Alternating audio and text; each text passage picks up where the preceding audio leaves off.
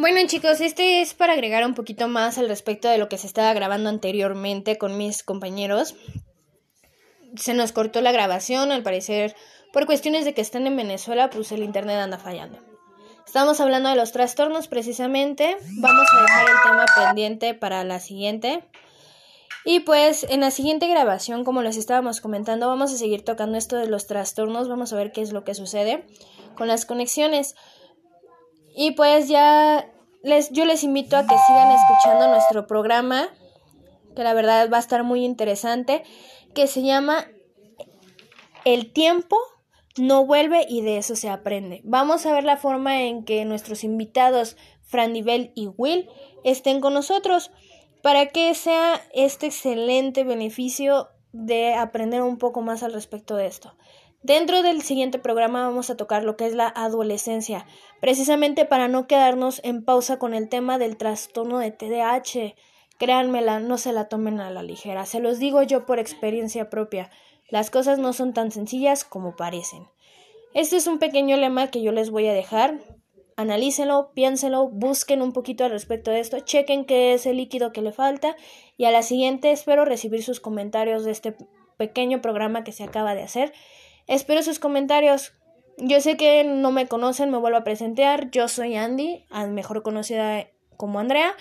Está mi compañero Iván, Frandibel y Will, que son dos excelentes amigos que tengo. Les agradezco que hayan estado en el programa el día de hoy. Se nos cortó por cuestiones técnicas, pero en el siguiente programa que va a ser vamos a continuar con traumas infantiles y diferentes sistemas de pensar. Vamos a tocar también un poquito al respecto de lo que son es la adolescencia y es un tema que la verdad sí es un poquito escabroso para muchos, pero para mí ya no. Aquí les dejo este pequeño comentario, cualquier cosa estamos a su disposición, pueden mandarme sus mensajes aquí a nuestro programa. Y les agradezco que nos hayan escuchado el día de hoy, yo me retiro, les agradezco y es un placer haberlos atendido por cuestiones técnicas, pues nos tenemos que despedir en estos momentos. La verdad me gustaría expandirnos más, pero no se va a poder. Así que besos a todos y que tengan una excelente noche. Hasta luego.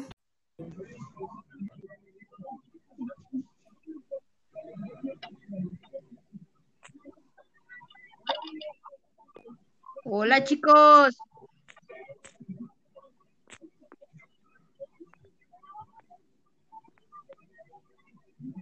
Hola, ¿cómo está, señorita? Bien, señorita, ¿y usted cómo está? Excelente. Eso, eso me gusta. Me da gusto por fin poder hacer una grabación contigo. Qué éxito, de verdad. Esto me llena de mucha satisfacción. Pero bueno, cuéntanos qué hacemos aquí, quiénes somos, quién eres, por qué estamos grabando. Les cuento. Como no está mi compañero Iván, porque no inicia, ¿verdad?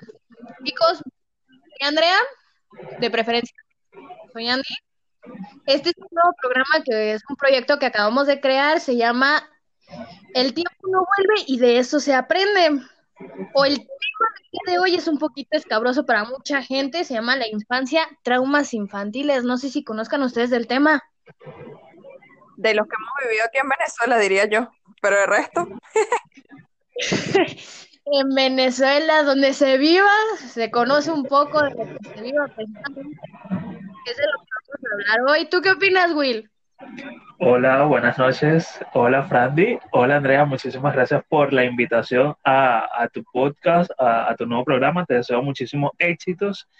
Y nuevamente gracias por la invitación. Bueno, traumas infantiles. Yo creo que muchas veces eh, eh, hemos escuchado o quizás vivido, eh, de eso vamos a estar hablando un poquito más adelante, pero ya cuando las personas pasan a ser adultas decimos, ay, pero, o, quizás vemos conductas que no entendemos y estas tienen un porqué. Entonces, a medida que vayamos desarrollando el tema, las personas que escuchan el episodio o, o que escuchan el programa van a estar enterándose del porqué de esas situaciones y el porqué de esas actitudes. Exactamente así es. Precisamente estaba haciendo un poquito de investigación, preguntándole a mi mamá, preguntándole a diversas personas, también al, a nuestro querido amigo Google. y pues sí, precisamente, sí, vamos a tocar varios puntos importantes para ello. que son sumamente delicados y pues realmente la audiencia que nos está escuchando, bienvenidos al programa y pues podemos empezar. Ustedes digan cómo quieren empezar. Ustedes díganme. ¿Qué punto? Me gustaría presentar a mi, a mi compañero. Nosotros somos Serrano y Fran Nivel González de Ni tan correctos. Nos encontramos aquí porque Andrea nos convidó nos dijo, muchachos, me encanta lo que hacen, eh, me gustaría hablar con ustedes en mi primer programa, un tema súper delicado, que es nada más y nada menos que los traumas infantiles. Y como nosotros somos venezolanos y salidos, cabe destacar que no todos los venezolanos son salidos, dijimos como que, bueno, sí va, no sabemos un carrizo del tema, pero ahí vemos cómo vamos bien. Así que, bueno, gracias, Wilder. Esa, es la bienvenida que di. Sí, efectivamente así es. Somos podcaster de, como ya lo dijo mi compañera Frandival González, de un podcast que se llama Ni tan correctos. Ya hicimos una primera temporada de 10 episodios.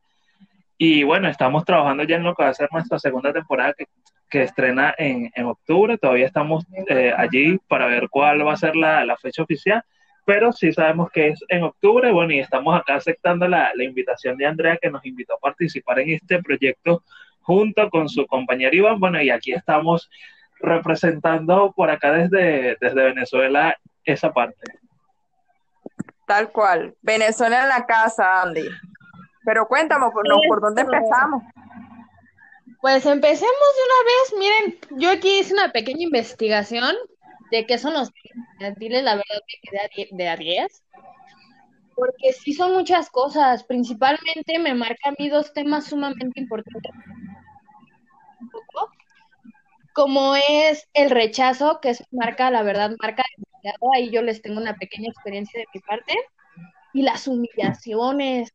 Y un tema más escabroso, los abusos sexuales a esa edad sí es como de, oh my god, esto no está bien, pero pues empecemos con el primer tema. Vamos a darles una pequeña, les voy a dar una pequeña introducción que me comentó un psicólogo, que le agradezco.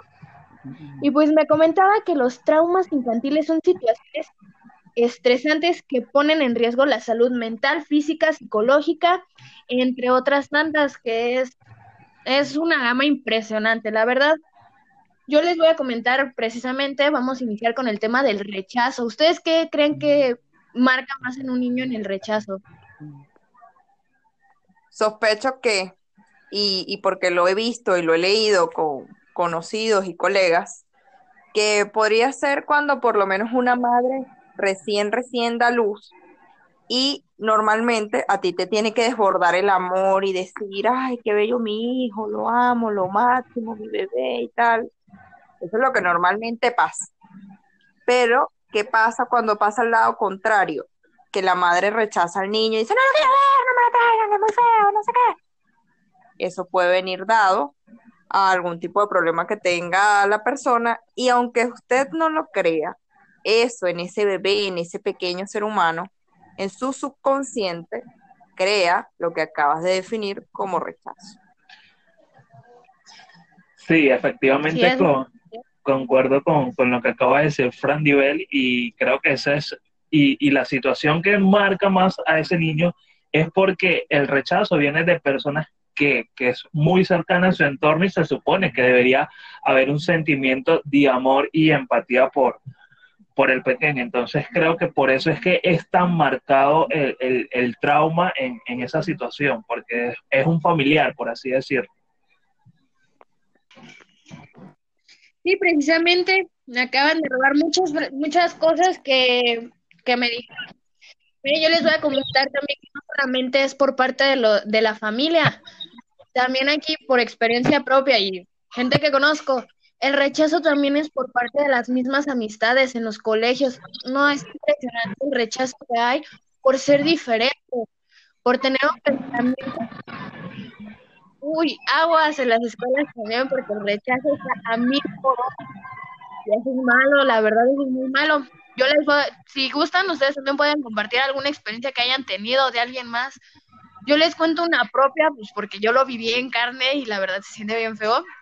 Yo estaba muy chica, tenía como, ¿qué les digo? Que unos 6, 7 años, yo estaba iniciando en la primaria. Y simplemente por mi físico, yo era una niña gordita, casual, todavía no me estiraba, todavía no, no había tantos cambios como ahorita hay. Y sí, me hacían me había mucho rechazo por parte de mis compañeros, por mi forma de pensar, por mi forma de comportarme, por, por ser diferente, principalmente es por ser diferente. Por parte de mi familia, pues, por muchas situaciones también se ha habido, también es lo mismo, por, por la diferencia de pensar, tanto como por parte de mis primos como por parte de mis tíos. No puedo decir mi mamá me rechazó, pues, ¿por qué no? Porque aquí está todo el día y toda la noche cuidándome, viendo que esté bien, pues eso es lo que hace realmente un padre, pero cuando eres hijo de sangre, fíjense a veces que hay un rechazo que Dios mío, y se imaginan, lo estoy viviendo a mis 19 años, imagínense eso, sí marca, la verdad, sí marca. Sí marca demasiado porque es una situación muy dolorosa, he de confesar.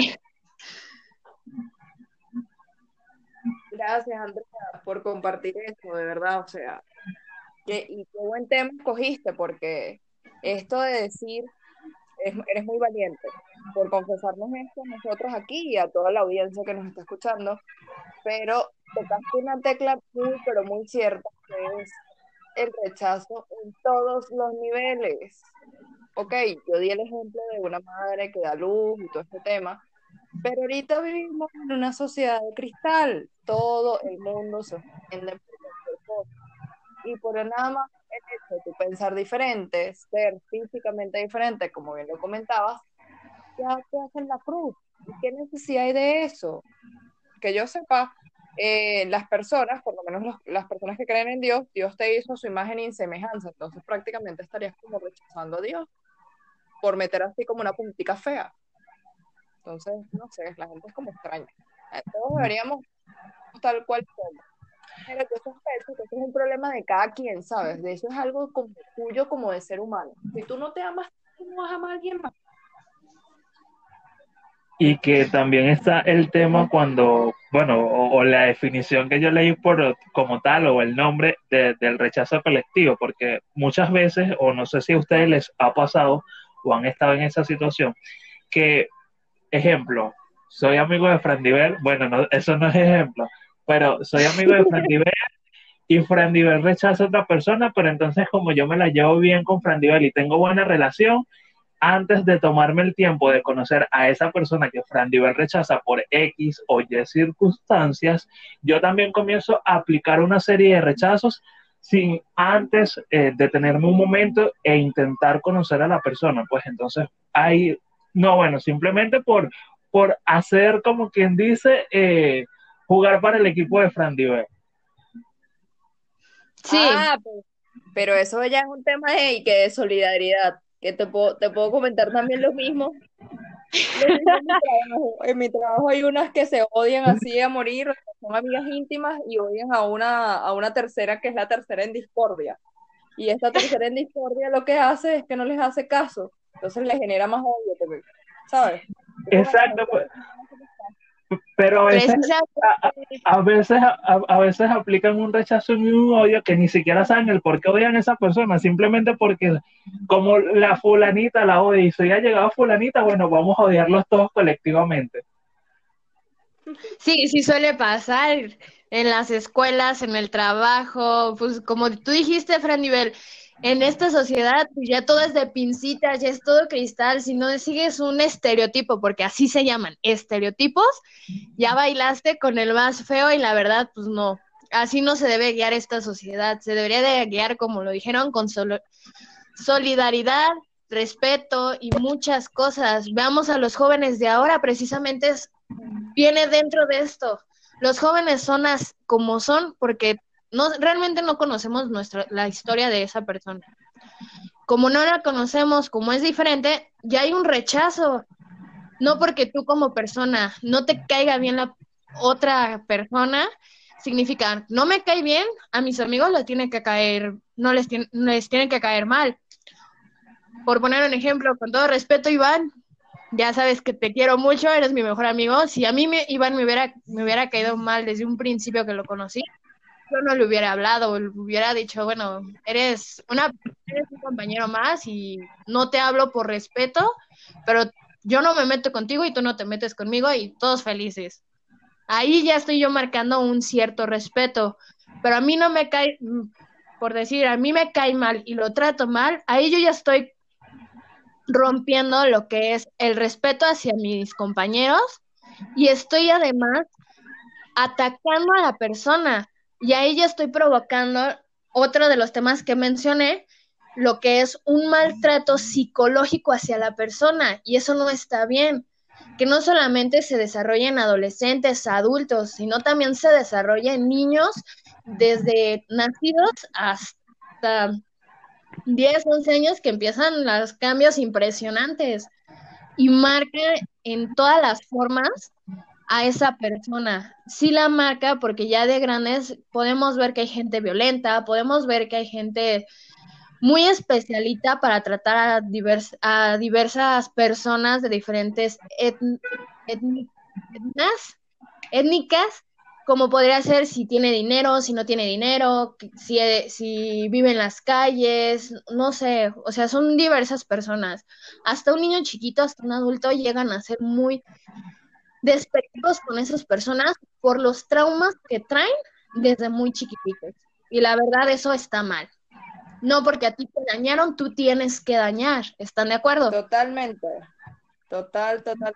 No pudiste haber dicho mejor, Andy, de verdad. Pero mira, te puedo dar un ejemplo de eso eh, cinematográfico. Una película extraordinaria. No sé si la vieron. Wilder, ¿la viste? Por supuesto. es el mejor ejemplo para ya este tengo Ya tengo tarea para hoy, oigan, yo no la he visto. Coño, no te podemos hacer spoiler. Sí, no podemos hacer pero lo cierto es que la película ya tiene un par de años, pero con este tema de la cuarentena llegó eh, a, surgir o a reflotar nuevamente por la popularidad. Es una película con un mensaje sumamente importante y sumamente bonito. Entonces, que efectivamente tienes que verla, Andrea. No voy a decir más nada porque si no, eh, acabo contándote la película. Pero quienes están escuchando esto y la vieron saben de, a qué estamos haciendo referencia. Y quienes no la han, quienes quienes no la han visto, bueno, vayan corriendo a verla. Déjenme apuntar a ver. oh, ¿qué pues? No, ya me dejaron tarea. Dicen que es muy buena, vamos a ver qué onda con esta película para que también podamos ver un poco más al respecto de la sociedad, porque la verdad la sociedad tiene una decadencia impresionante en el respeto ya no solamente son niños, son los jóvenes, son adultos, hasta personas de la tercera edad, bueno, quitando los de la tercera edad, ¿verdad? Porque ellos, uff, ven a alguien y saludan. Aquí en México, saluda a la gente adulta a los demás, eso la verdad es impresionante. Mínimo, si te saludan de mi parte, hay que responder ese saludo cordial que se está dando.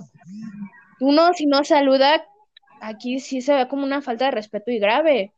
Tú llegas a un lugar y dices buenas tardes, buenas noches, buenos días.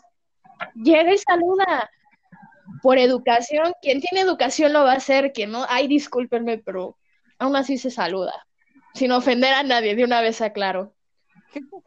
que nos esté viendo, principalmente tienen que poner primero su educación antes de su orgullo. Siempre va a ser así y así lo marca la sociedad, así lo marcan nuestros padres y no me van a dejar mentir, que primero va la educación y luego el orgullo de la persona. O díganme si me equivoco. Para nada, para nada, para nada. Inclusive aquí en Caracas, Venezuela también es así. Normalmente uno siempre ayuda a los viejitos y está pendiente de ellos, pero así es como en todo. Hay viejitos que son o personas mayores o adultos mayores, como los denominan aquí, o personas de la tercera edad que son también groseros, no te creas. O sea, de estos de que tú les dices, ay, mire, señor, en el metro, en, el, en la camioneta, señor, venga, se sienta aquí. Ah, pues, ¿para qué quieres que me siente? ¿Tu acaso me estás viendo que yo te estoy pidiendo el asiento? Y cosas así, que no se queda así como que, coña. Mira, Frandy, qué bueno que, qué bueno que aclaraste el tema de los viejitos, porque a lo mejor quizás quien no es de nuestra nacionalidad dice, ay, le están llamando vieja, pero no, bueno, acá en Venezuela cariñosamente a la persona de, la tercera edad le decimos viejitos, y, y sí, a mí me ha tocado eh, presenciar ese tipo de, de, episodios, así como el ejemplo que planteaba Frandivel, pero también me he planteado eh, o he visto eh, en el caso del ofrecimiento por lo menos de un asiento, que la persona muy cordialmente, o sea, no lo acepta, pero o sea, porque siente que, va muy cómoda en, el lugar que va, pero de, una manera muy este, respetuosa se lo hace saber a la persona. Pero también está ese otro punto eh, donde, donde de verdad te pueden salir con, una patada que ni siquiera te imaginas y te quedas así como que por simplemente tratar de ser cordial y, servicial, pero bueno, eh, hay de todo en, en este mundo. Exacto. Así es. Sí, precisamente. Bueno, a mí lo que ustedes comentan no me ha tocado. A mí sí es como de yo veo una persona de la tercera edad que se sube, allí le decimos camiones o autobuses, se suben y por Dios, hay jóvenes que traen los audífonos, los ven y no sé, y es como de, oye, pues es que mayor que tú, tú tienes fuerza, tú, tú estás joven, párate y cédelo. Y yo estoy con mis mismos amigos, párense, párense, hay que dejarles el asiento, vénganse. Es que no, no, no, o sea, por respeto, hijos, por respeto, mínimo por respeto, cédele el lugar a una señora, a un señor, a un viejito, hasta señoras con hijos se llegan a subir, cédele el lugar al chiquito. Va mejor protegido que si va parado, es mejor. Como sea, tú estás joven, tienes mucho, muchas cosas por delante. Los niños, ahorita, por ejemplo, mi hermano de tres años, Sí, tendrá los huesos flexibles, pero una lesión fuerte, no sabemos qué pase. Hay niños que han llegado a morir, así tal cual se digo, a morir, porque van parados, porque, y en los mismos transportes, la verdad. Y más vale la educación que el orgullo y un triste asiento de autobús, la verdad. Ceder el paso, o sea, hay muchos temas en esto que vamos a tocar, vamos a la verdad le vamos a dar su importancia como es. Ya tocamos el primer punto, lo que es el rechazo. Algo, la verdad, de mi parte es un tema doloroso por lo que se ha vivido, por lo que he visto y por qué he consolado gente. Y no es fácil, la verdad. No es fácil. Bueno, como segundo tema podríamos ponerle dentro de lo que es el trauma infantil, es el abuso emocional y físico. No sé si ustedes hayan escuchado de, de alguien que le haya pasado. Sí, efectivamente, yo sí.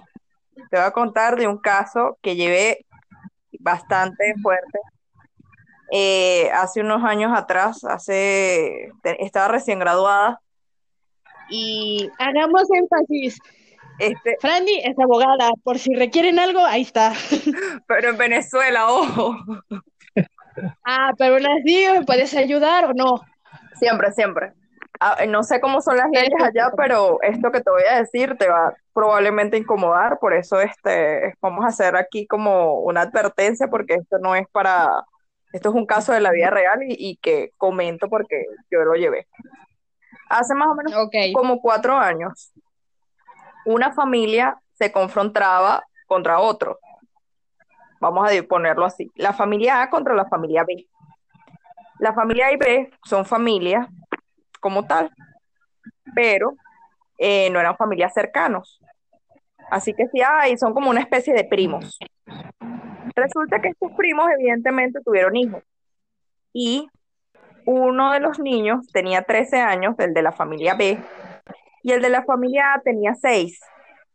El de la familia A fue abusado sexualmente por el de los 13 años. No una vez, sino tres. Repentinamente el de la familia comenta que efectivamente había sido abusado. Mira, ¿cómo lo explicó? Eh, imagínate un niño pequeño explicando lo siguiente. Mira, eh, él agarró y me tocó y me estaba sobando la pierna y no sé qué, y me besaba la boca y me acostó encima de la cama y me metió el pipí a mí ahí en el pompi y me daba tas, tas, tas, tas, fue terrible porque imagínate tú como madre, yo no soy madre de, nadie por el momento, solamente de mi gata. Y imagínate tú como madre escuchar eso y escuchar que fue tu primo el de la familia B. Mira, los de la familia A decidieron poner la denuncia y los de la familia B fueron y hablaron y le dijeron, mira, de retirada la denuncia, retira la denuncia, tenés que quitarla, no sé qué, no sé qué, no sé qué, no sé qué. Los de la familia A muy inteligentemente le dijeron, mira, yo, no me importa que seamos familia, eh, no me importa absolutamente nada porque esto es un daño psicológico que les ocasionaste a mi hijo, que mi hijo no entiende qué fue lo que le pasó, o sea, lo que tiene son cinco años que va a entender hacia ese punto, Cabe destacar que, o sea, hace cuatro años la gente no estaba como tan activa con, con este tipo de cosas como ahora. Sí se hablaba, pero no como ahora que tú le preguntas a un niño o le puedes decir a un niño, mira, no te dejes tocar, no sé qué, no sé qué más. Y ellos tampoco vivían aquí en Caracas, que es un sitio más céntrico, sino en el interior del país. No con esto estoy desprestigiando a la gente del interior del país, sino que eh, no sé por qué es un tabú no hablar con tus hijos de la sexualidad, no lo sé. Pero por lo menos aquí en Caracas, eh, ahí, ahí se ve como más la educación sexual, en cambio en el interior no, no se ve tanto como, como debería. Pero bueno, ya eso es un tema este, ya de gobierno, de Estado, de sociedad y demás, pero no voy a entrar en polémica allí. Para finalizar el cuento, ellos no retiraron la denuncia, echaron de enemigos a la familia B, que vendrían siendo como los primos. Evidentemente al niño lo condenaron y lo metieron en un reformatorio y este, dentro de un año más o menos sale, pero ya va a tener la mayoría de edad y bueno, allí se verá qué, qué, va a pasar con él. Pero está hoy en día en un reformatorio por haber abusado sexualmente de su primito. ¿Qué tal? Órale, ahora sí me quedé de sin palabras, la verdad. Mira. Esto, pues sí, aquí también hay casos de ese tipo no puedo decir yo conozco, bueno, sí conozco, pero por respeto no voy a mencionarlos, porque hablé con esas personas y me dijeron no. Entonces, con todo el respeto que se merecen, no voy a contar la historia, pero sí es gente que quiero mucho. Así, ahí lo voy a dejar, ¿vale? Es un, son personas que yo quiero mucho y la verdad yo no le deseo ningún mal a ninguna de las dos, pero sí hay que, hay que enseñar, como lo mencionaste, a los chicos a los niños ya a una determinada edad que empiezan a, ¿cómo decirlo sin que se oiga tan feo? A autoexplorarse. que esto es internet, aquí no va a pasar. Tú sabes cómo hablo, soy muy, ¿cómo se llama? Muy, muy discreta en ciertos puntos por situaciones que también se han vivido estos años, estos hermosos 19 años, se podría decir así. Este, cuando empiecen los chicos, chicas, de niñas o niños, para no hacer diferencia, todos en un cierto punto de nuestra vida hacemos lo que es la autoexploración. Padres, acérquense a sus niños, chicos, pregúntenle a sus papás, ¿qué onda? ¿Qué, qué es esto? ¿Qué está pasando? Y más las mujeres, porque los cambios físicos, y no me vas a dejar mentir, amiga, son impresionantes. Que ya tienes que ya tiene, ya te creció, ya te creció el busto, ya te sientes rara, este, te estiraste, no, son muchos cambios que la verdad tú te quedas así como, ¿qué onda? Y como los, la verdad, ¿cómo lo llama la ciencia? Cambios físicos, eh, cambios hormonales, o sea, tienen muchos nombres, pero sí, tengan cuidado con el abuso mental, el daño mental es primordial en un chiquito. Teniendo daño psicológico, porque así se llama, daño psicológico, terminan, con todo respeto, con todos los psiquiatras, psicólogos y todo, terminan con ellos. En, como le dicen groseramente, con un, lo, con un, con un experto de locos. Se lo digo porque yo fui a uno y la verdad no me gustan, así se las pongo. Y sí, también algo muy importante en los chiquitos, detecten esos trastornos a tiempo. En serio, ahorita cuando están chiquititos, como la edad de mi hermano, que tiene tres años, este, mis sobrinos, que creo que unos tienen dos, un año más o menos. Ahí, tengo sobrinos más grandes que yo, hasta eso se los puedo decir. Este, o sea, detecten los, los trastornos a tiempo. Yo se los digo porque yo tengo un, pequeño trastorno y no me da miedo decirlo porque tengo bien identificado qué es lo que sucede. Se llama TDAH. ¿Lo han escuchado? Por supuesto. Sí, sí, sí, sí, sí, he escuchado sobre él.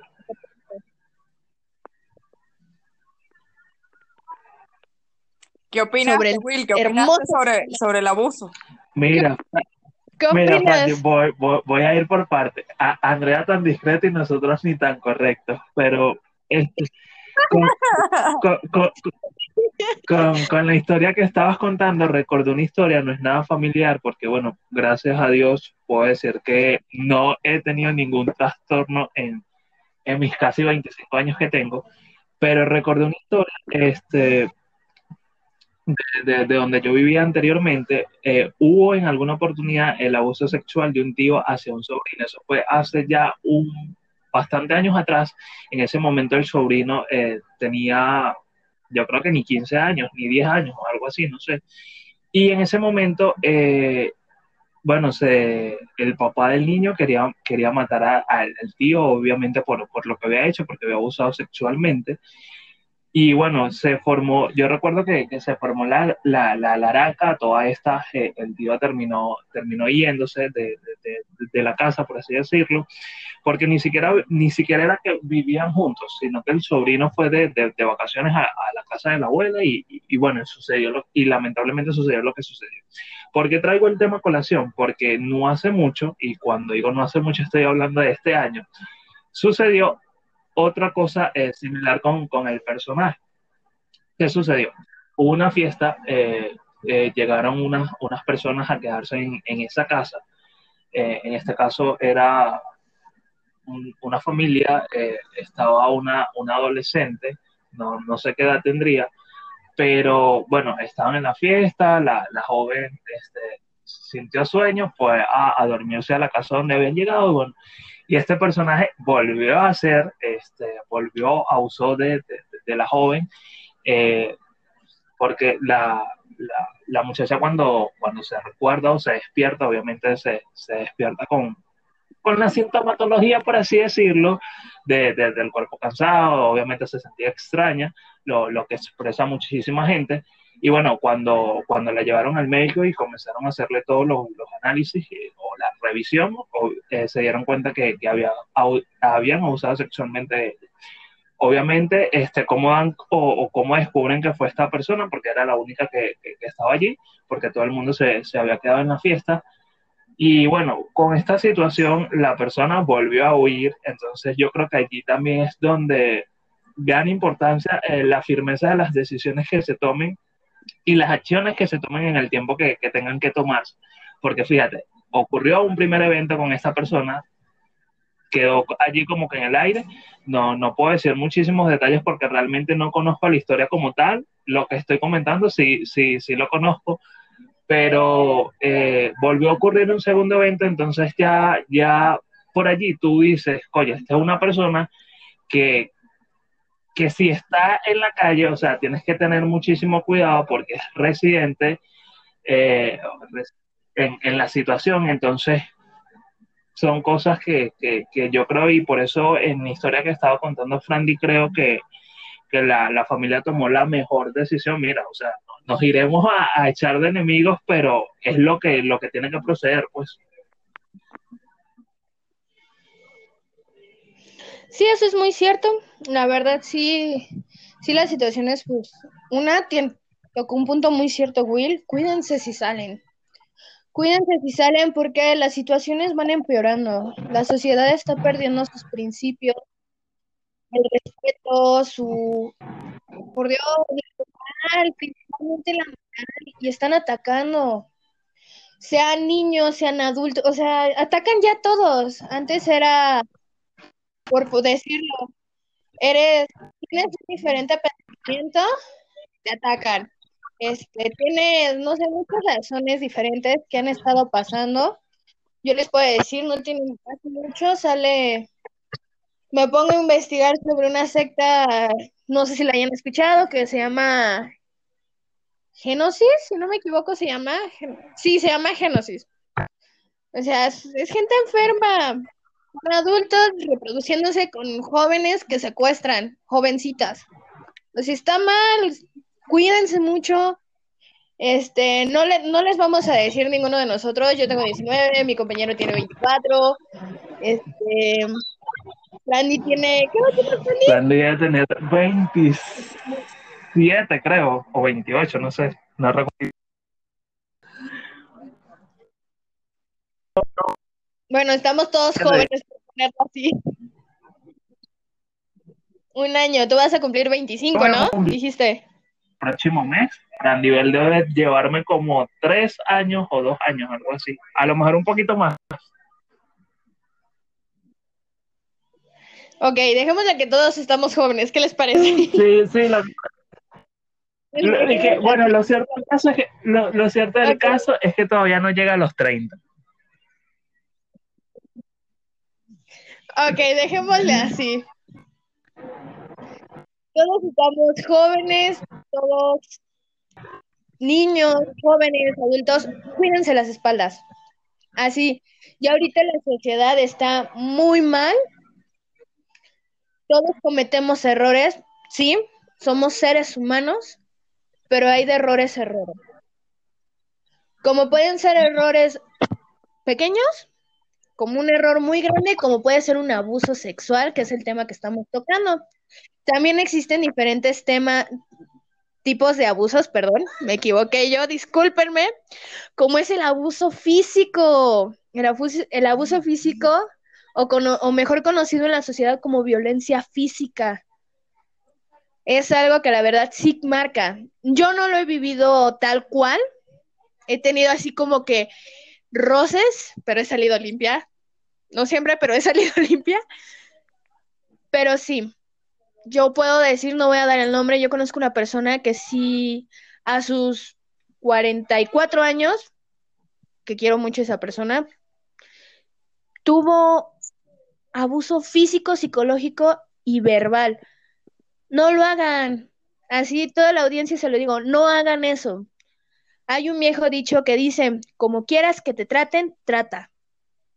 Tú tratas con violencia, te van a tratar con violencia. Tú tratas con todo el cariño del mundo, les van a eso mismo que ustedes están dando, se los van a regresar. No será en el momento, pero la vida te lo regresa y, es bien bonito, se los puedo decir así, es bien bonito cuando te regresan las cosas buenas, pero las, las cosas malas no, la verdad. ¿Para qué les digo que sí si no? Entonces, ¿ustedes qué opinan al respecto de lo que es el abuso físico? Yo creo que todos pasamos por eso, de verdad. Digo todos porque en algún punto de nuestras vidas nuestros papás, por lo menos a mí, yo lo estaba hablando el viernes con una de mis compañeras, eh, hay, yo considero que hay que pegarle a la gente o a un niño en el caso dado, pero para que aprenda, y tampoco es que le vas a partir un brazo o le vas a hacer una marca, un hematoma. Está bien agarrar y darle su, su toque técnico, así como que una nalgada, una palmada a tiempo, ¿sabes? Pero, pero Aclaremos, antes de que sigas, déjame hacer aquí un paréntesis. ¿Qué es hematoma? Porque no todos saben qué significa hematoma. El hematoma es. Me presento también. Caramba. Tengo estudios en eso. Qué éxito. por favor. Ya voy por mi segundo año, hija. El hematoma son los famosos moretones. El moretón es un derrame interno que se tiene no a grados como puede ser en un accidente, pero sí son las marcas moradas, negras, verdes y amarillas que se nos hacen en el cuerpo. Ese tipo de golpes suelen ser por accidente o provocados. Lo único que sí yo les diría de mi parte, tengan cuidado con los hematomas en la cara y precisamente en las sienes, porque pueden llegar a morir la gente. Y también una parte sumamente delicada y quien sabe del tema no me va a dejar mentir, los hematomas en costillas, pecho, lado izquierdo y en el fémur. Fémur porque en el fémur del lado izquierdo tenemos lo que es la arteria femoral, y es la peor, la verdad en el pecho del lado izquierdo porque tenemos el corazón, corremos riesgos muy altos con golpes a ir, mujeres tengan mucho cuidado, hombres, te incluyo Will, también, para hacer el paréntesis, Will, que es nuestro compañero ahorita, costillas, pulmones, principalmente pulmones y además es un hematoma del lado que sea, de las costillas, es demasiado riesgoso porque puede decir que traes ahí algo más. Entonces, si nosotros nos expandimos, les voy a dar una cátedra y la verdad nos vamos a expandir de más. está bien, está bien. Bueno, eh, yo le comentaba a mi compañera, ella me dice, no, que eso es un abuso, que los golpes en la cara y tal, no sé qué. Y yo le dije, mira, yo me acuerdo que hace años yo era un adolescente y mi papá me dio una cachetada, pero fue la mamá de las cachetadas. A razón y motivo, como conocemos en México, la cachetada bajolotera. Una cachetada bajolotera que bueno, que me movió hasta el cerebro. Y fue porque yo le estaba faltando el respeto, porque tampoco es que yo voy a excusarme y que hay pobrecita y tampoco lo voy a excusar a él por, por esa situación. Eh, la cuestión se salió de control porque eh, yo agarré y él estaba discutiendo conmigo, estaba, con una, estaba yo con una compañera de, de clases y le salí con una grosería y él vino y me dio. Y entonces, nada, yo me fui, me fui subando la cara así como la telenovela, agarrándome el cachete, no sé qué, no sé qué más.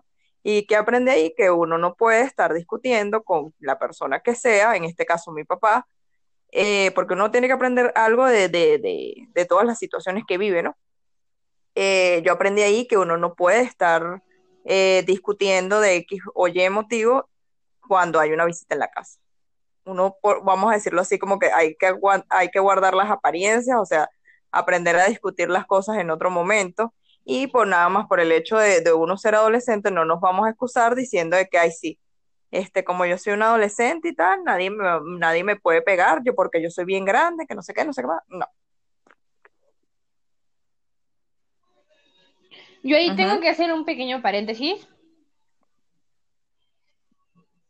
porque hasta cierto punto yo no estoy de acuerdo contigo, con todo el respeto, con todo el cariño que te tengo, amiga, la verdad, hasta cierto punto yo no estoy de acuerdo en que le alcen la mano a los jóvenes. Jóvenes, niños, quien sea. Porque en una discusión sí, ok, estoy de acuerdo, tienen que aplicar un correctivo. Perfectamente bien. Pero les voy a marcar un cierto punto a los padres. Yo sé que yo no tengo ningún derecho, ni otras personas lo van a tener, pero es de mi punto de vista. La fuerza aquí hay una comparación de fuerza. La fuerza que nosotros tenemos a la que ustedes tienen es del cielo a la tierra. En primera. Segunda, no aparenten cosas que no es cierto. Si la gente que está de visita ya saben cómo son, obviamente voltear y decirle, oye, ¿qué te parece si lo hablemos al rato? Yo sé que estás enojado. Lo hablamos al rato y llegamos a una conclusión juntos. ¿Por qué lo digo de esta forma? Yo me, y lo voy a decir tal cual, yo con mi mamá me he llegado a pelear, sí me ha puesto mi correctivo, y lo he de, lo he, lo he de admitir aquí y en vivo de una vez. Por respondona me lo llevé, por respondona, lo cual está mal, está mal y desgraciadamente a los jóvenes nos gusta aprender a la mala, y así no, ninguno de los dos me van a dejar mentir. Nos gusta aprender a la mala porque nos dicen, tengan cuidado, vamos y lo hacemos y ya nos cargo la fregada y ya bailamos, ¿verdad? Pero aún así, exactamente, aún así, si un joven tiene la cabeza caliente, teniendo lo que tenga, un niño igual, va a responder porque se siente agredido, se siente atacado.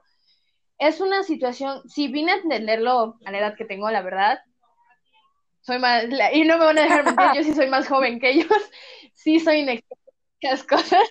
Por el amor de Dios, tengo 19 contra veintitantos, la verdad sí, sí salgo perdiendo.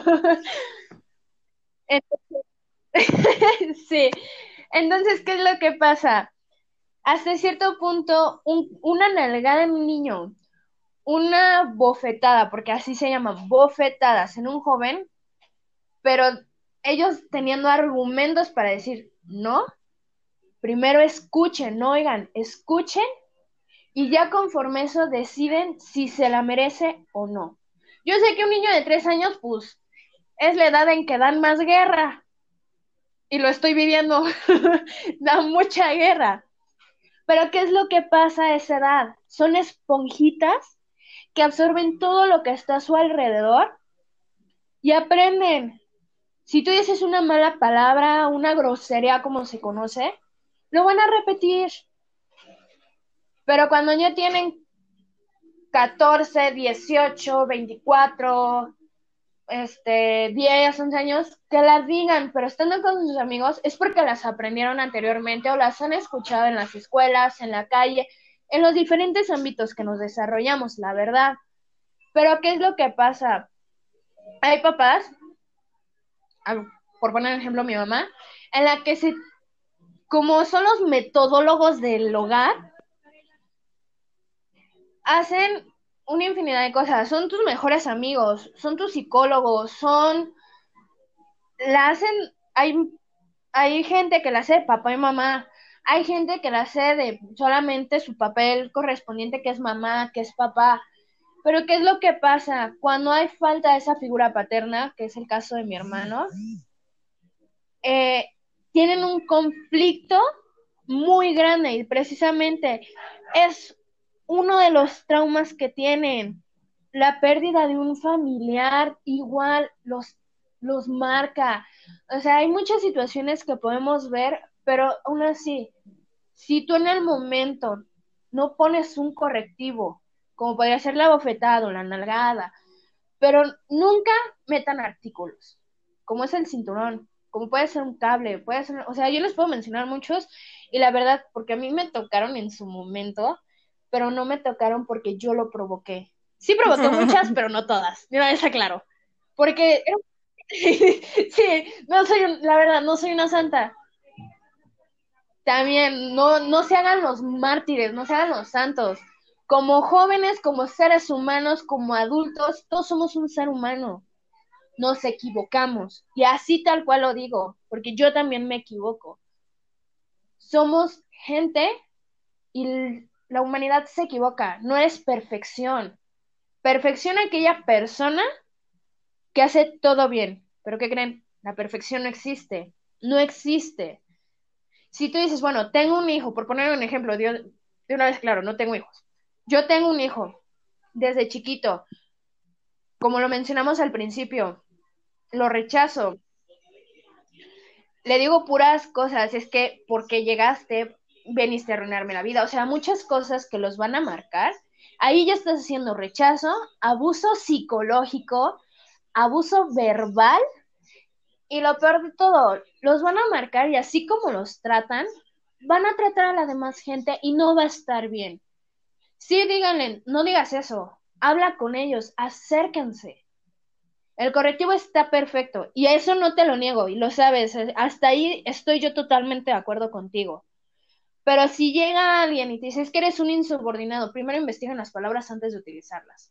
Y eso se lo he venido yo diciendo mucho a, a mis amigos, se lo he dicho en su momento cuando tuve novio, se lo dije a mi novio. Este, o sea, muchas cosas. Y así yo, Iván, que desgraciadamente por lo que veo no se pudo conectar el día de hoy, vamos a ver dentro de 15 días, como a ver, de una vez les aviso, vamos a tener un, nueva, un nuevo tema y vamos a abarcar la adolescencia, otro tema un poquito escabroso para mucha gente, pero para mí me da igual, la verdad. Viví muchas cosas bonitas, como hemos vivido muchas cosas malas a la adolescencia, yo todavía no acabo, he de decirlo. Yo acabo hasta la, adolescencia acaba a los 21, señoras y señores, piénselo antes de decir que ya son grandes. Se los digo porque no, no son grandes, no han acabado de madurar. Eso sí, comportamientos diferentes.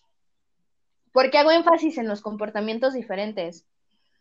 porque ahí es donde te das cuenta si tienen alguna deficiencia, si está pasando algo en la escuela, si está pasando algo con sus amigos, en sí como persona, se van a dar cuenta. Y cierto, atiéndanse a tiempo los trastornos. Consejo de Andrea. no, no es cierto. Y que la salud mental es muy importante.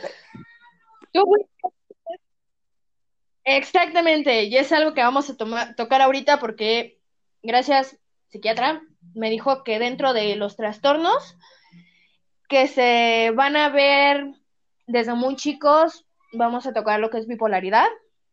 Y el más conocido que le pasa a 100 de cada mil personas tienen trastorno de TDAH, tienen trastorno de bipolaridad y tienen diferentes trastornos. También vienen dentro del tema, ya me adelanté, ups, pero se los, voy se los vamos a comentar. Wilder, ¿qué opina mi estimado compañero? Creo que se cayó la conexión, no sé. Creo que sí, aparece aquí como conectado, pero a ver qué pasa. sale conectado. Berro, no sé.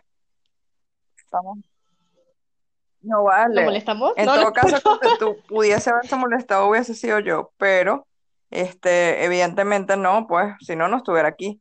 Y no, no sé por qué, pero no, ni siquiera he escrito algo por, por WhatsApp, pues. No, no escribe en el grupo. El que sí escribió y pide mil disculpas es Iván. No te preocupes, querido compañerito. Vamos a checar eso. Lo checamos nosotros por, por WhatsApp, a ver qué fue lo que pasó, el por qué no pudiste entrar. Pero como se los presenté, él es mi colega, está dentro del proyecto, es mi co colaborador. Y pues, te quiero mucho, ya sabes, cualquier cosa, estamos para apoyarte. Bueno, como estábamos diciendo, vamos a tocar este tema de trastornos, lo cual sí es un poquito escabroso para mí porque yo tengo un trastorno. No es, mejor no digo que no es delicado porque sí lo es. ¿Tú qué entiendes por trastorno, amiga? En, en sí, para hablar efectivamente del de, TDAH, el trastorno es un trastorno por déficit de atención con hiperactividad. Este es caracterizado por la dificultad para prestar atención, la hiperactividad y la impulsividad. Es propiamente eso. Eh, se puede tratar siendo un niño hasta la edad adulta. Eh, te puede ocasionar baja autoestima, tener malas relaciones, dificultades en la escuela o en el trabajo, o cuando tratas de compartir con una persona y este tema, pero no es un mal de morirse. O sea, una, yo no, yo no sé, hay como 10 millones, hay 10, vamos a suponer que el mundo tiene 5 millones de personas, y esas 5 millones de personas, como medio millón de personas lo padecen. Así es, pero ¿qué crees? El trastorno, aquí te falta un poquito de información. Si es, si es peligrosa porque desgraciadamente cuando los chicos desde muy chiquitos no están bien informados o hace esa falta y tienen sensación de abandono. Se conoce autonegligencia. Una, sí, yo lo puedo decir, no te sabes expresar, te cuesta acercarte a la gente. ¡Uy, Qué fuerte! la verdad, la verdad sí, porque y aquí lo, sin miedo a decirlo, la verdad, yo tengo ese tipo de trastorno. Hay chicos de mi edad y más chicos que se han llegado a, suicidar, desgraciadamente, por el trastorno. El trastorno TDAH es muy delicado. Quien no conoce el TDAH, como lo mencionó Fran Bell, el trastorno TDAH significa trastorno de déficit de atención e hiperactividad Principalmente ella mencionó tres puntos, sí son sumamente importantes, pero el que más marca el libro de psicología, este, el diccionario médico y los psicólogos, y lo marcan mucho, es la depresión y el suicidio.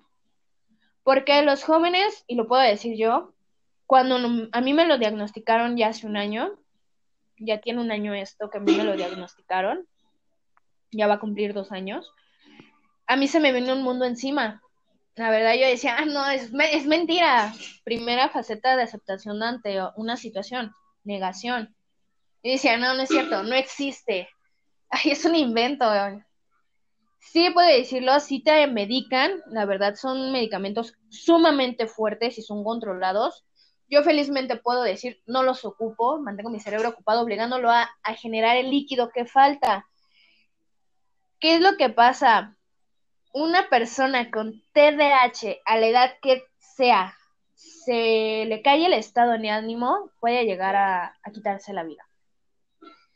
Conozco un caso, desgraciadamente salió en la televisión, salió en la radio, salió en muchos lugares, un chico con problemas de este que se quitó la vida porque no estaba, no tenía el apoyo de sus padres. De hecho, si mi mamá me lo permite, la, la podemos invitar para que nos cuente un poco de su vivencia, de su infancia con el TDH, si me permiten. Vamos a investigar, ¿qué les parece?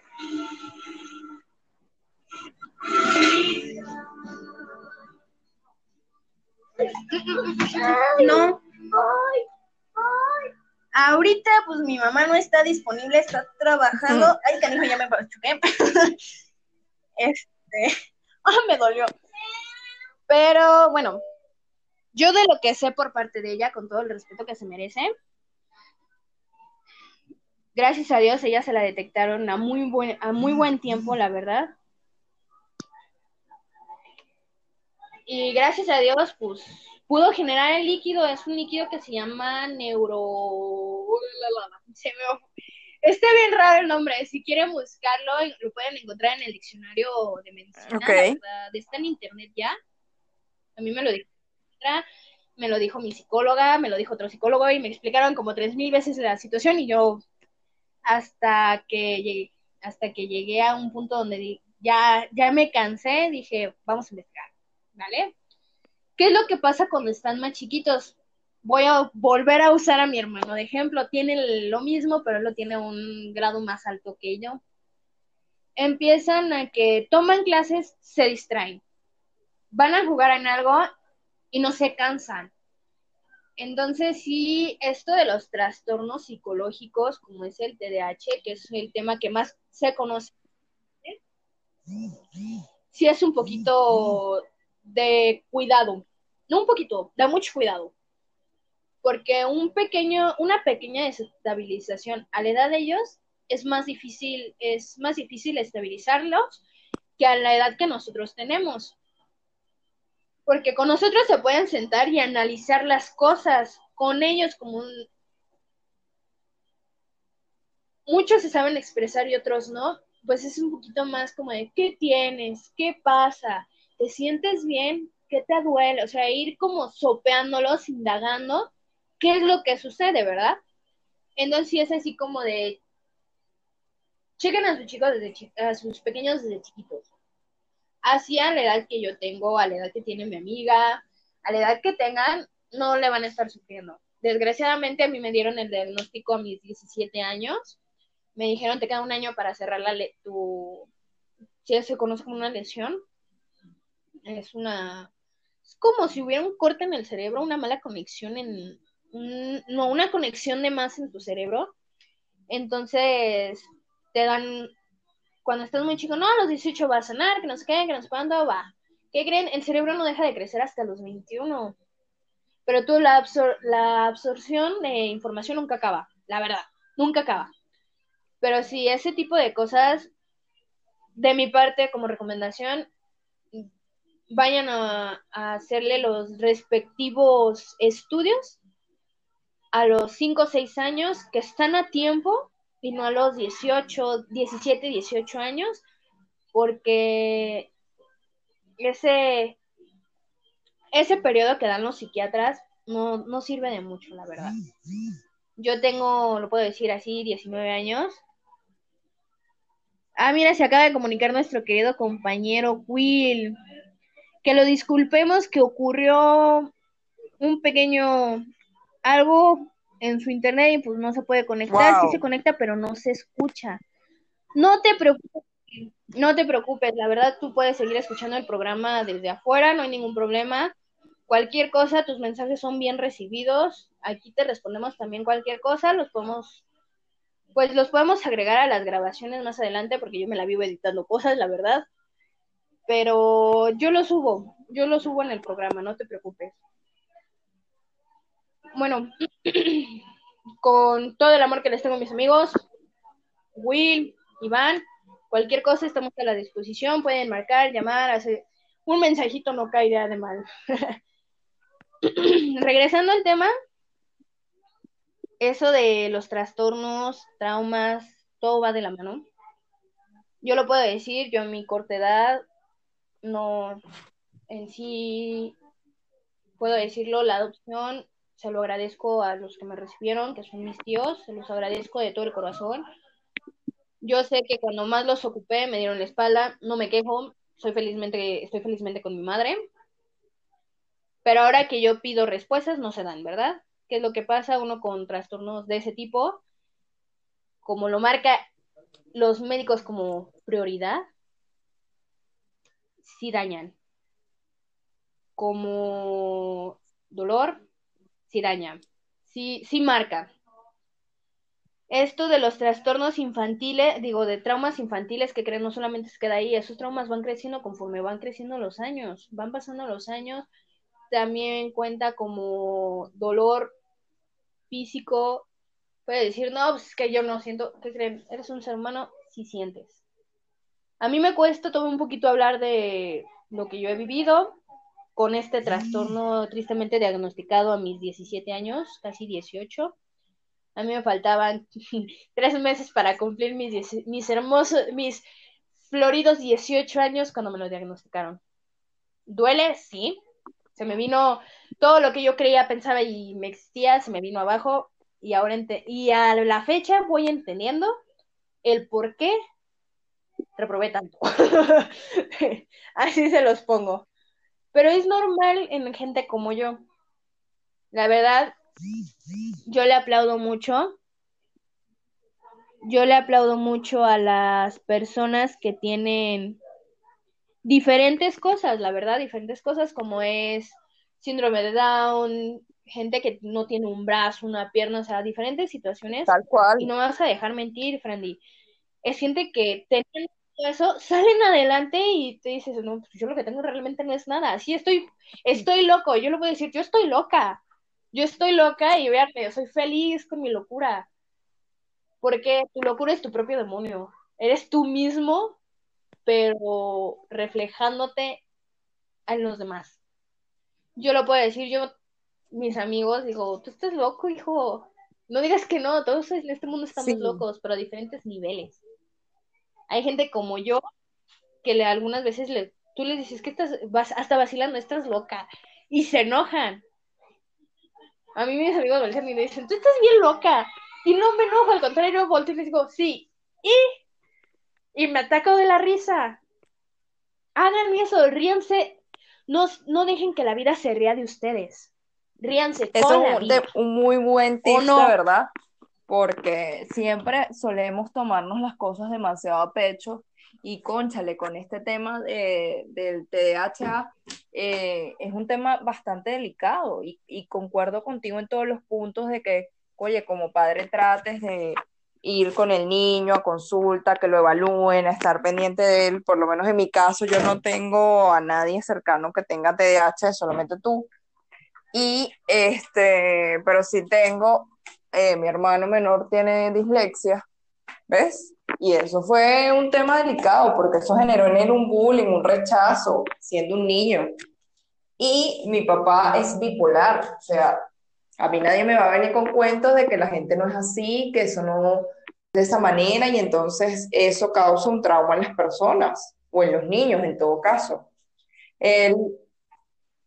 Su, su niñez, por lo menos para hablar específicamente de mi hermano, fue una niñez muy feliz, de verdad, fue un buen niño, se portó súper bien, adecuado, le costó aprender a leer, pero igual, o sea, él salió adelante, se pudo graduar de bachiller, anda ahorita con sus propios proyectos, tiene media carrera de, diseño y broma, pero ya es cuestión de, de, tú como padre te des cuenta de que, y no andes tapando el sol con un dedo, porque por lo menos tengo una amiga, en realidad no es una amiga, es mi concuñada. Mira esto, André.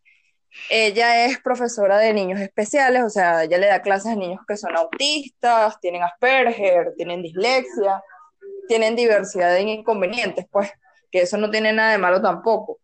Y mira lo que, lo que ella me comenta, que hay padres que no aceptan que sus hijos sean diferentes y pagan para que esta situación, o sea, no tapar el sol con un dedo, en el sentido de, ay, bueno, el niño no está listo para pasarlo de grado, o sea, ya aprendió a leer, pero no sabe hacer X o Y cosas.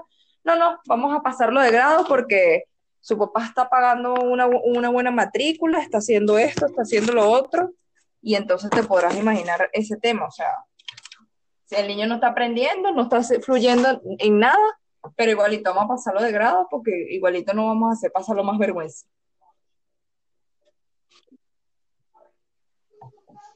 Tal cual, porque ¿qué, aprendió ese niño durante toda esa, etapa de colegio? ¿Qué aprendió?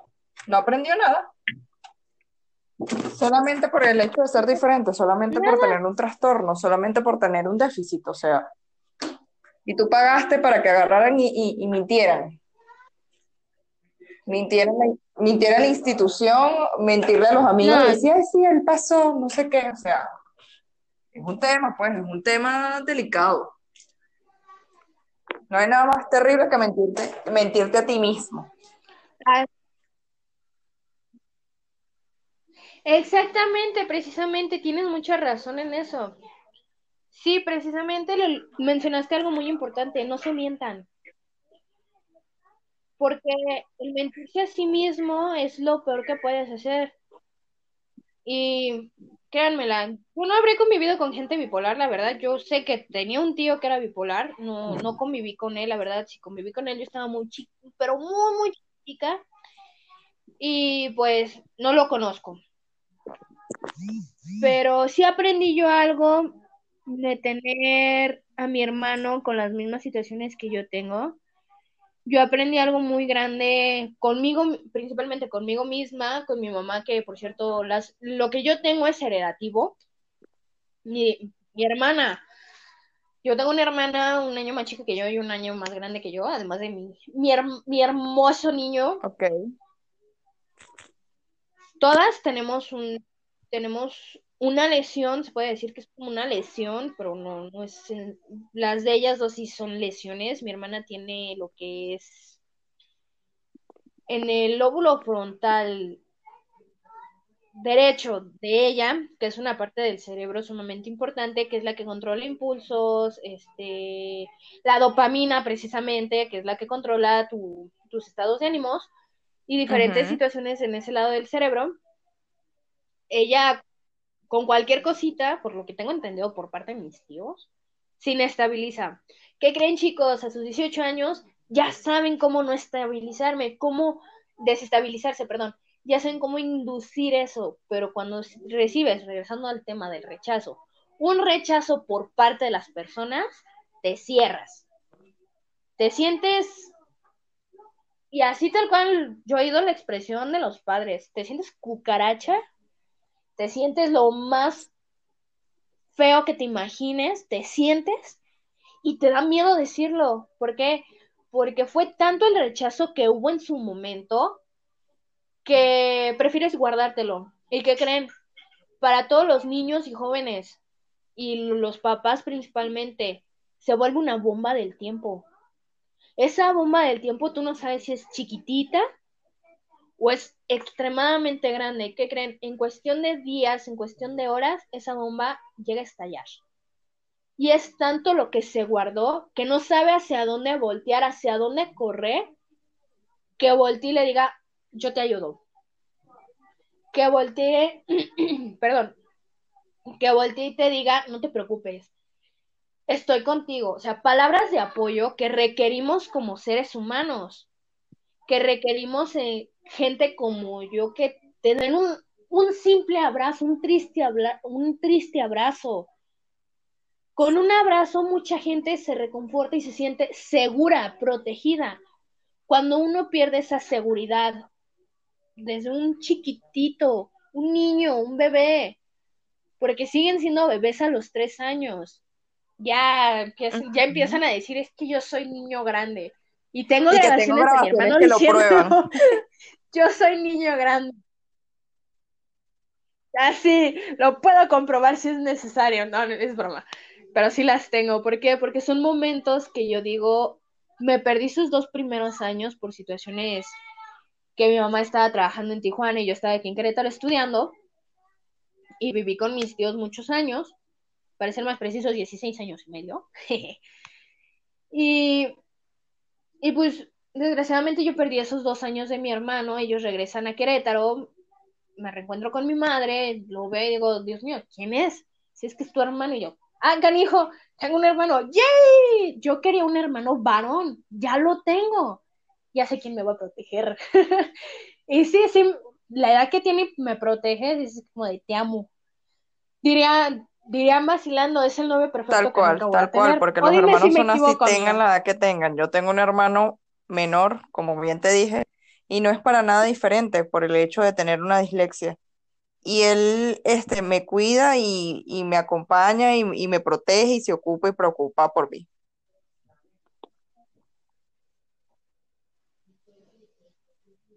Así es, los hermanos varones y también damas se preocupan.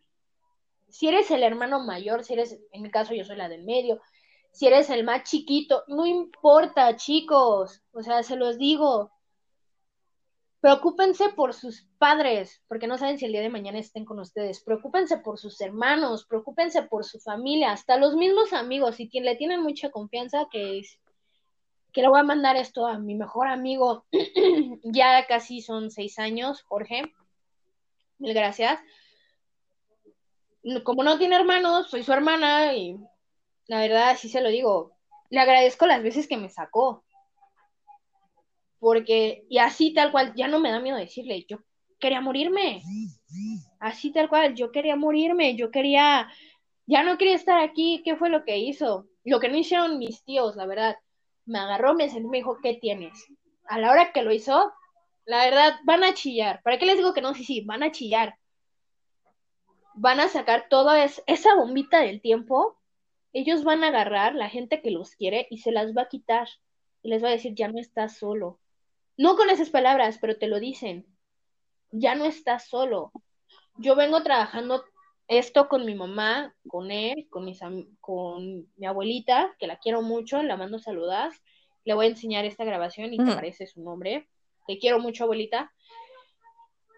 Lo han hecho, lo han hecho porque yo sé que ahorita Luis no va a llegar a entender estas situaciones de su trastorno, porque sí se llama trastorno, por eso es la T de trastorno. no lo va a entender ahorita, pero cuando que les guste que tenga 10, 11 años, va a empezar a preguntar, ¿y por qué soy así? ¿Y qué es, por qué me estoy yendo con alguien que me ayuda? ¿Y por qué? ¿Por qué? ¿Por qué? ¿Por qué? Va a sacar muchos porque es que ahorita no va a entender, pero en su momento lo va a hacer y a, y a mamá y a mí también algunas veces me va a tocar responderle sus dudas. Porque ya lo o sea, si yo estoy, la estoy viviendo en carne propia, en cabeza propia, ¿por qué no explicarle a un pequeño?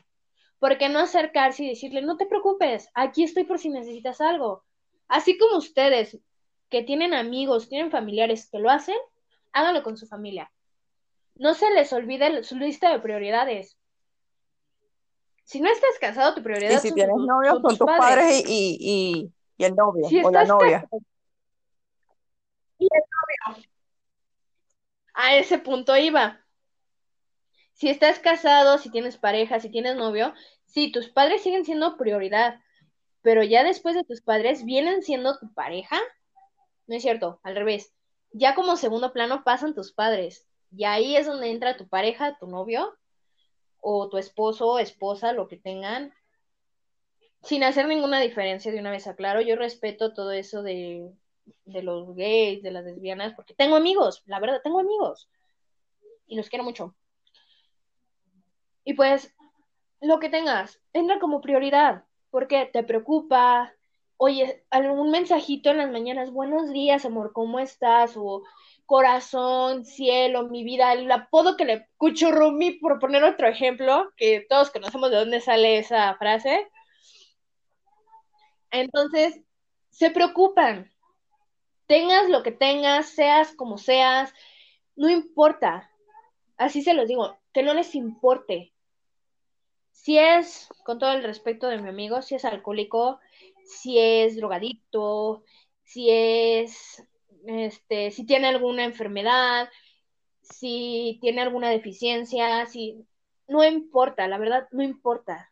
El chiste es que se sientan queridos, que sientan esa mano amiga, ese hombro amigo, ese abrazo de cariño, o sea, son infinidad de cosas que vamos a estar tocando, que, que te van a llegar y como ser humano te van a tocar ese sentimiento.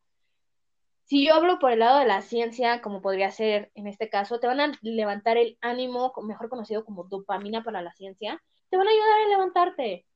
No te van a dejar morir solo. Y yo se lo he dicho a Fran y no me va a dejar morir, no me va a dejar morir, no me va a dejar mentir. Tal cual. Yo no dejo morir. Esa es una frase muy aquí en Venezuela, ¿viste? No me dejes morir, no me dejes morir. Ah, de hecho, yo la uso mucho. A mí, que podrían ser, que son mis amigos, mi familia, en su momento dado mi novio, no, lo, no los dejo morir solos. ¿Te caes? Ahí te va mi mano amiga. Si tú te caes, yo me caigo. Así de sencillo. Si tú vas para arriba, yo voy para arriba. A mí me, y lo voy a decir ahorita y en vivo, me retaron a regresar a estudiar. Yo no estaba estudiando. Yo me quedé en la secundaria mi último año y lo acabé, jajaja. Lo puedo decir, en el 2018 por cuestiones del mismo que yo me cuesta mucho concentrarme.